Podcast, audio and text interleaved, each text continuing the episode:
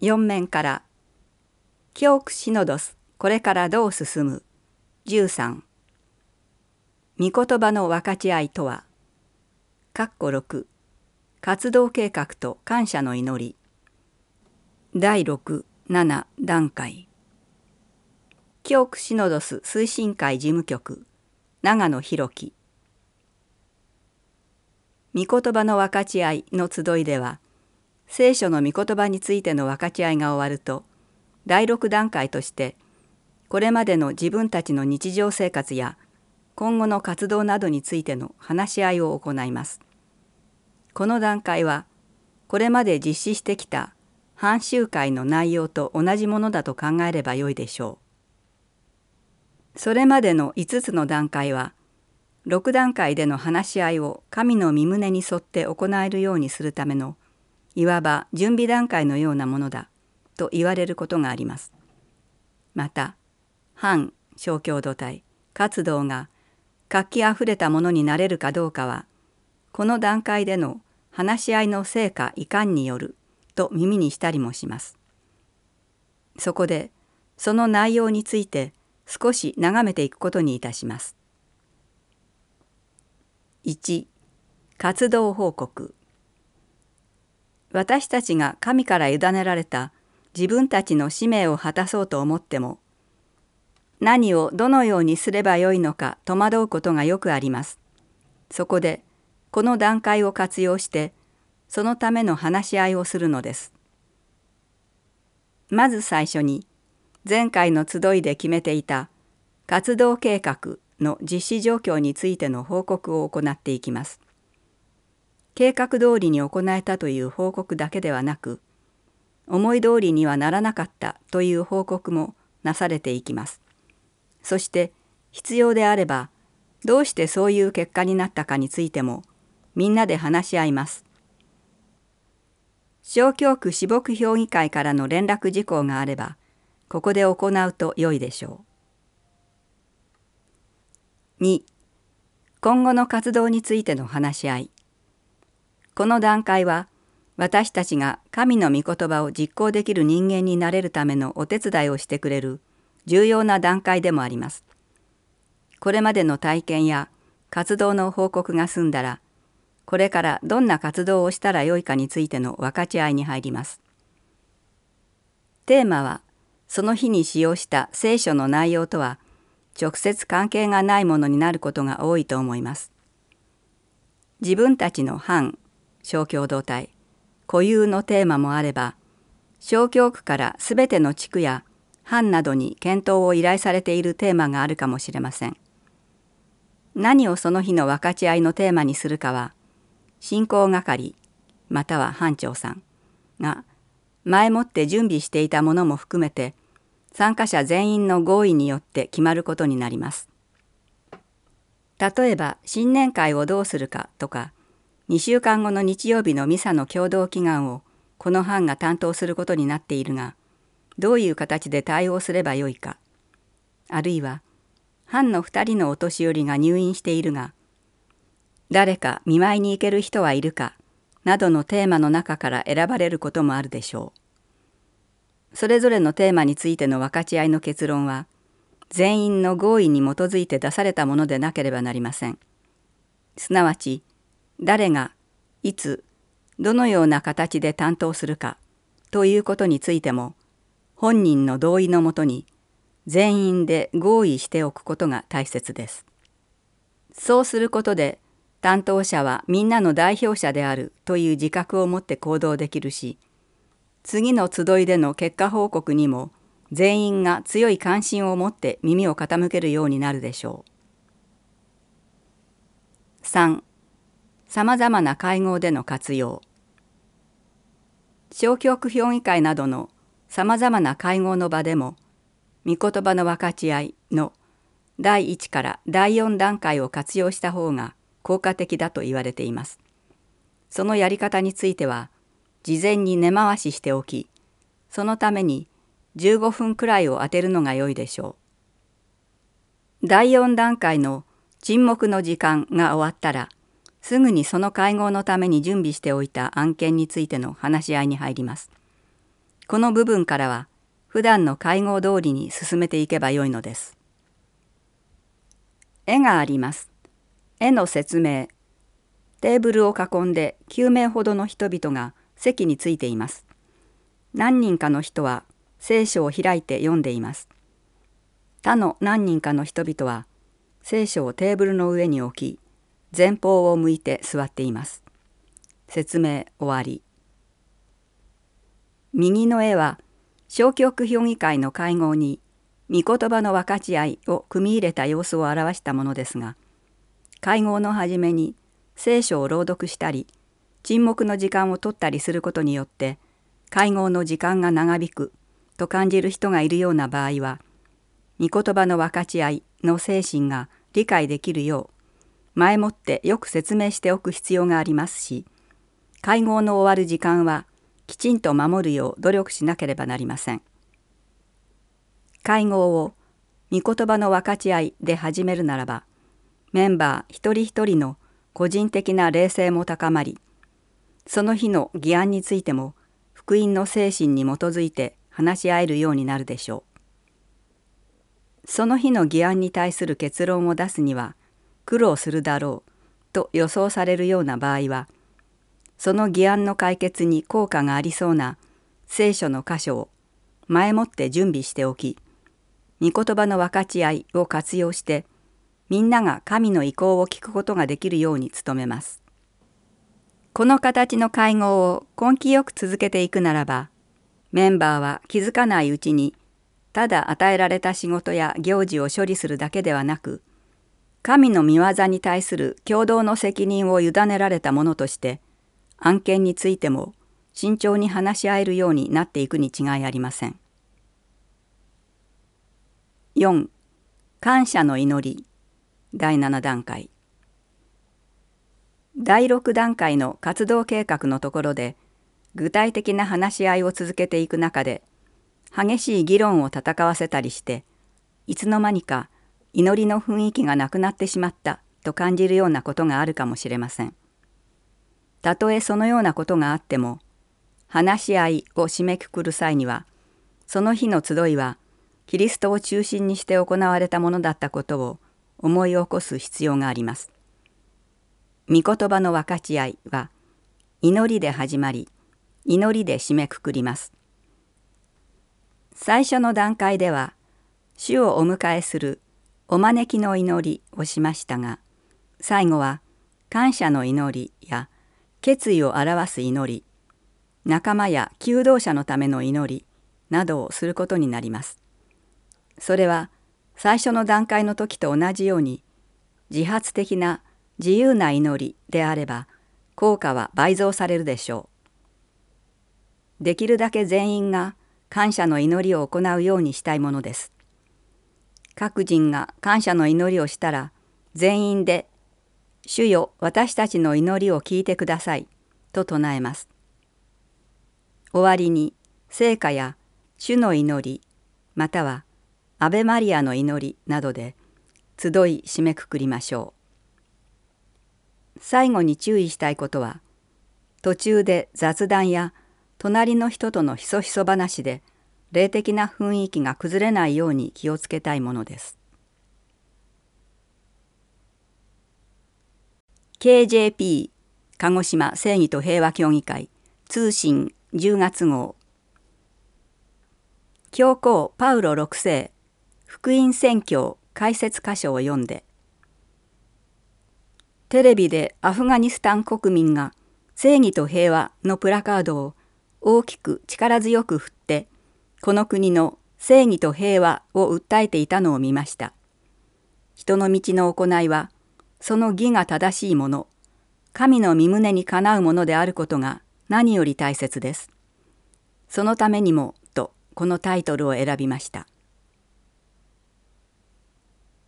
この公文書の解説箇所から抜粋福音を述べ伝えるための努力は教会というキリスト者の共同体に課せられた責務であるばかりでなく実は人類全体にも同じように与えられているという考え方です。まさに福音はすべての人々に与えられる神からの恵みだから当然人類全体がそれを伝え合うという連帯責任と共同責任を担っているという発想が明らかに示されています。ですから教会内の課題としてだけではなく常に広く多くの人々と共に福音を生き分かち合うという開かれた使命として理解することが大切です。このように私たちは福音の広がりと豊かさにもっと目覚める必要があるのです。日本の教会が取り組んでいる開かれた教会づくりの根拠は福音自体に本質的に含まれている開放性と普遍性にあるわけです。それはすでにイエスご自身のお言葉にも示されていると言えましょう。他の町にも神の国の福音を告げ知らせなければならない。私はそのために使わされたのだ。ルカ4の43人に対する誠実さは主ご自身が私たちに与えてくださった愛の掟に根ざしているのです。私があなた方を愛したように互いに愛し合いなさい。これが私の掟である。ヨハネ15の12福音を伝える責任は神の民全員が担うものであるし教会にとって随意に選ぶことではなく何にも増してまず取り組むべき使命であると繰り返されています。ですから私たちの信仰も福音を生き分かち合うためにあると言えます。第1章から7章では福音化とは何かその内容方法その対象福音化の働き手の精神が述べられています。私の人生経験で多くの知人友人諸先輩方の教えにはカトリック的なものの見方考え方があった。それで教会の教えは多くの人に共通する人生観だと受け止めています。この公文書の解説書の結論から抜粋。ナイス87の宣言には私たちはともすると内向きに閉ざされがちであった私たちの姿勢を真剣に反省し神であるにもかかわらず兄弟の一人となられたキリストに倣いすべての人に開かれすべての人の憩い力希望となる信仰共同体を育てるよう努めたいと思います。私たちは精霊の導きに支えられ現代社会に生きる一人として人々の営みに積極的に誠実な心を寄せそこに生きる人々の魂の上と渇きに共感し特にさまざまな状況の中で苦しみあえぐ人々と労苦を分かちながら共に歩みたいと思います。教会は精霊によって恩子を宿された教会の母なる聖母の生き方を私たちの宣教の模範とみなすのです。今私は十分とは言えませんが身についている聖書の御言葉によって身の回りに起こることの善悪の判断をしています。御言葉の分かち合いによって人間関係を学びうまくなって仲間作りとその仲間を大事に信仰の喜びを実感する日々でありたいと思っています。加世田教会川口茂。社会問題の分かち合い毎月第3土曜日。日時10月16日土曜。13時から16時。場所教区本部。内容原発。会見沖縄問題についての情報交換その他。お知らせです。教区シノドス総括のための教区評議会を開催。10月17日日曜13時から16時。出席者主任司祭と信徒代表。司教が出席を必要とするもの。オンライン会議原則。次カリタスジャパン全国セミナー。コロナ禍と私たち叫びの中から共に見出す希望。カリタスジャパンではオンライン形式で全国セミナーを実施します。コロナ禍における叫びに耳を傾け現状を分かち合い私たちに求められているものは何かを共に考えていく機会としていきたいと思います。11月3日10時から16時オンラインズーム開催。第1部報告会。コロナ禍から見えてきた叫び。10時教区担当者等を通して各管区からの発表。第2部討論会。叫びの中から共に見出す希望。13時30分パネリスト成井大輔司教飯島優子さん小林美希さんビスカルド敦子さん吉羽博明さん。